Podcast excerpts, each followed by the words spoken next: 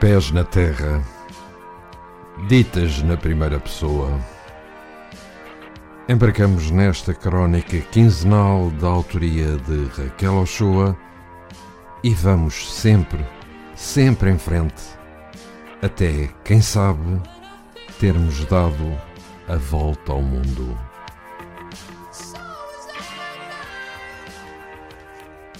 Olá, eu sou a Raquel Ochoa e estou aqui a ler as crónicas do Pés na Terra para a Rádio Lisboa. E já na última crónica tínhamos entrado em Cabo Verde. Agora entramos na ilha de Santo Antão, que é uma das ilhas mais bonitas, mais grandiosas do arquipélago, onde eu fui, entre outros, outras razões, uh, para fazer grandes, grandes caminhadas, épicas caminhadas. É uma, é uma, uma ilha com montanhas bastante altas. E aliás, esta é a crónica em que eu conto como é que cheguei ao ponto mais alto que se chama Topo de Croa da ilha de Santo Antão. A esta crónica chamei Condições Árduas.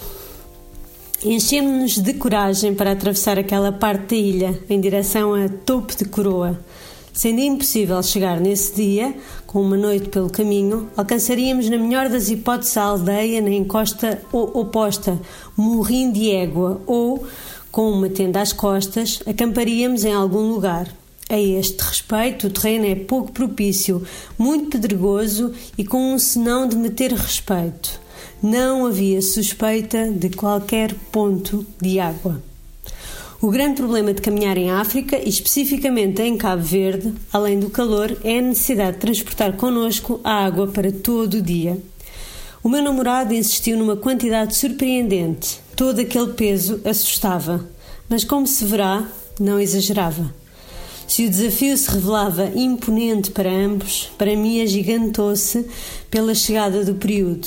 Sempre lidei bem com estes dias e, se às vezes até inclui exercício físico, neste dia as ondas de calor acentuavam demasiadamente a já alta temperatura interna. E, no entanto, na madrugada escura em que partimos sem aquecer os músculos para aquela primeira subida com 40 graus de inclinação, um caminho empedrado e ladeado por muros tão antigos quanto a presença humana nesta ilha, não tinha outra hipótese senão içar-me um pé à frente do outro e confiar. A força propulsora para elevar o corpo até ao cimo encontrava resistência na mochila carregada de muitos litros de água e na faixa da cintura bem apertada à volta do meu ventre, fragilizado. Tentei ordenar a respiração e enfrentei a primeira etapa no breu, em silêncio. Quando cheguei à curva, que lá em cima dá as costas ao mar para entrar na ilha em direção à montanha, o sol despontava, acordando as cores da terra, mas recordando também que todos os passos deste caminho fariam soar abundantemente. Larguei o peso das costas e deixei respirar o corpo. Isto era uma loucura. Carregava cerca de 20 quilos e não havia movimento que não me doesse. É pouco frequente a vida nos colocar em situações de onde só saímos se continuarmos em frente. Sair daquele recôndito canto do mundo implicava caminhar durante um dia inteiro nestas condições, nem sequer esperar um dia. O próximo dia do ciclo não seria significativamente melhor se podia considerar. Depois de 20 minutos de sol benigno, este tornou-se raivoso sem aviso, logo queimando a pele, ressecando os campos, aquecendo as pedras do carreiro. Depois de fotografias de um glorioso amanhecer, percorremos talvez a tirada mais fácil de todo o percurso, uma linha ondulante variando pouco em altitude, acompanhando a crista da montanha. Durante todo o dia apenas avistei duas sombras e usei a primeira para fazer uma paragem. Porém, cada momento de descanso correspondia ao aumento da temperatura, ou seja, à maior dificuldade em progredir no terreno. Mas, preocupações à parte, o caminho exigia admiração constante. Construído havia três séculos, seguramente com mão de obra escrava, cruza a ilha montanhosa como uma obra de arte imponente e indiferente ao tempo. Pedra sobre pedra, cada uma pousa sobre a outra num encaixe de mestre. Estes caminhos foram as autoestradas de outrora, frequentados por burros ou mulas de carga, ligando as várias aldeias. Hoje têm raros transeuntes. Não há vegetação, apenas calhaus arenosos e grandes linhas clivosas. Ao longo do tempo, a passagem furiosa das chuvas, quando decidem aqui cair, sempre sem promessa de regresso, abriu um pequeno desfiladeiro e o caminho atravessa-o durante um bocado. Pela posição do sol junto a uma das, das suas paredes, à sombra e encostei-me a ela de bom grado. Pouco depois já os pés estão ao sol e chega-se sempre à mesma conclusão: parar é morrer. Decorridas três horas de caminhada, surgiram umas ervas altas semelhantes a uma seara pela altura do queixo. O caminho tornou-se intuitivo, já não era um trilho definido. Pouco depois, aproxima-se uma aldeia, Pascoal Alves, avista-se em dois aglomerados de casas, três ou quatro em cada um, divididas por um vale, com um tanque normalíssimo onde a minha boa vontade pareceu ver uma esplendorosa obra arquitetónica. Se havia tanque, haveria água e se calhar as nossas preocupações afogavam-se já ali. Um senhor lidava com uma enxada junto de uma terra de cuja fertilidade, por causa de chuva, o meu ceticismo duvidava. Perguntei-lhe se tinha água. A resposta afirmativa inundou-nos de sorrisos. Pedi para encher uma garrafa. Ele respondeu que não se bebia, era apenas para a agricultura. Voltámos à estaca zero.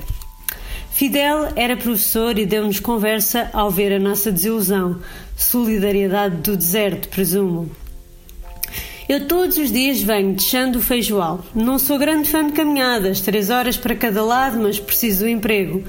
O ano passado, o professor que aqui estava desistiu. Tenho seis alunos. Conta uma história. Há uns anos, um grupo de franceses, assim como vocês, em trekking, passou aqui na zona de Pascoal Alves. Tinham um guia francês, mas ele perdeu-se completamente e foram os clientes que se aperceberam com os seus telemóveis e GPS. Eu estava em Monte Trigo e recebi um telefonema a pedir socorro. Alguém tinha telefonado para a central em Santiago e depois de vários telefonemas encontraram o número do meu telemóvel. Pelos vistos, cabia-me a mim tentar salvá-los. Encosta-se à enxada para aliviar o peso do corpo.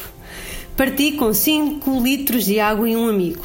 Fomos nós que os encontramos. Tinham dado com um estábulo onde passaram a noite e estavam em desespero total por falta de água. Ficaram à sede umas 15 horas. Além disso, não escondeu os nervos em relação ao guia. Levámo-los a Monte Trigo, depois foram de bote para o Tarrafal, dali apanharam um carro até Porto Novo, atravessaram de barco para São Vicente e de avião para Santiago. As férias acabaram ali, eles só queriam chegar à França. Percebi as entrelinhas do que dizia e agradecemos a simpatia. No outro aglomerado de casas havia uma igreja com um adro onde uma única árvore criava sombra. Com o sol do meio-dia a pique sobre a cabeça, eis a hora e o local para almoçar e fazer uma pausa. A fome com o calor não é tão premente, mas depois de saciada manda o sinal de agradecimento. De repente, sentia muito melhor o que é dizer, pensava melhor. O panorama, o panorama desenhava-se destes modos. 1. Um, Meio-dia e meia, a esperança reabastecer água em Pascoal Alves gorara-se por completo. O único terreno capaz de receber uma tenda seria ali, no adro da igreja, junto à árvore e na sua terra lisa. Se ficássemos, consumiríamos toda a água e no dia seguinte, até chegar a Morrinho de Égua, seria a seco. Cenário 2. Optando por seguir, implicava caminhar à hora do calor, já cansados de várias horas que trazíamos no corpo, desde a madrugada, seis horas já transcorridas e com a previsão de pelo menos mais seis pela frente, sabendo que encontrar água em tempo útil continuava a ser um problema sem solução à vista. Sentia-me altamente vulnerável, os abdominais sem quererem trabalhar, mas perante este estudo só parecia haver uma saída: mochila às costas e enfrentar as montanhas africanas. A energia já não era a mesma.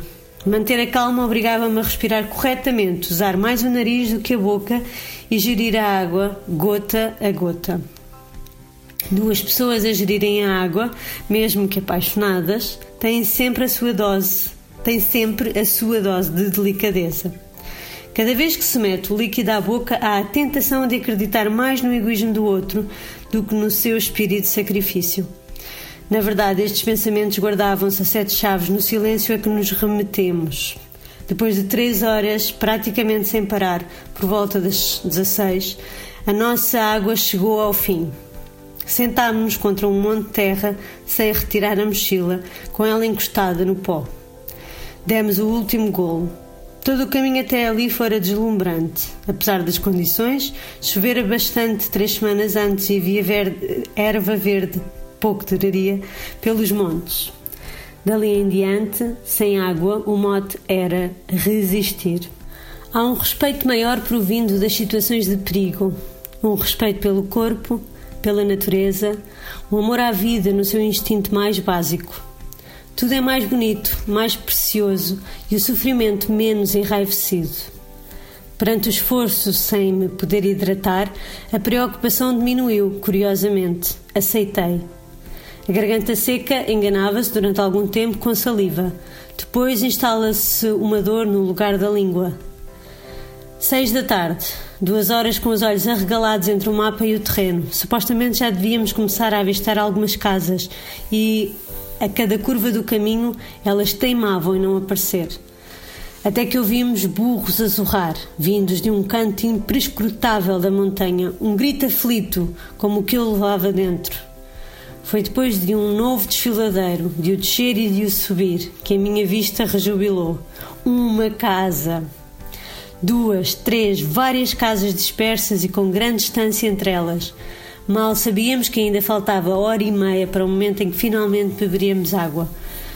Todos os minutos foram mais breves a partir daí. Se fechasse os olhos, uma imagem algo inusitada, inusitada me surgia como consolo, neve a cair silenciosamente no mar. A natureza é um agente terapêutico. Temos a tendência para nos imaginar, enquanto humanos, como seres dominantes. E, no entanto, basta a privação do básico para nos tornarmos tão frágeis e termináveis como a erva, em breve seca, palha. Ou visto de outra forma, cada passo que nos resta nesta terra é ascético e sagrado.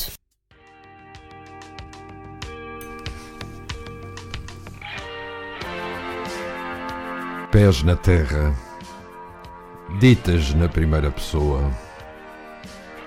Embarcamos nesta crónica quinzenal da autoria de Raquel Ochoa e vamos sempre, sempre em frente, até, quem sabe, termos dado a volta ao mundo.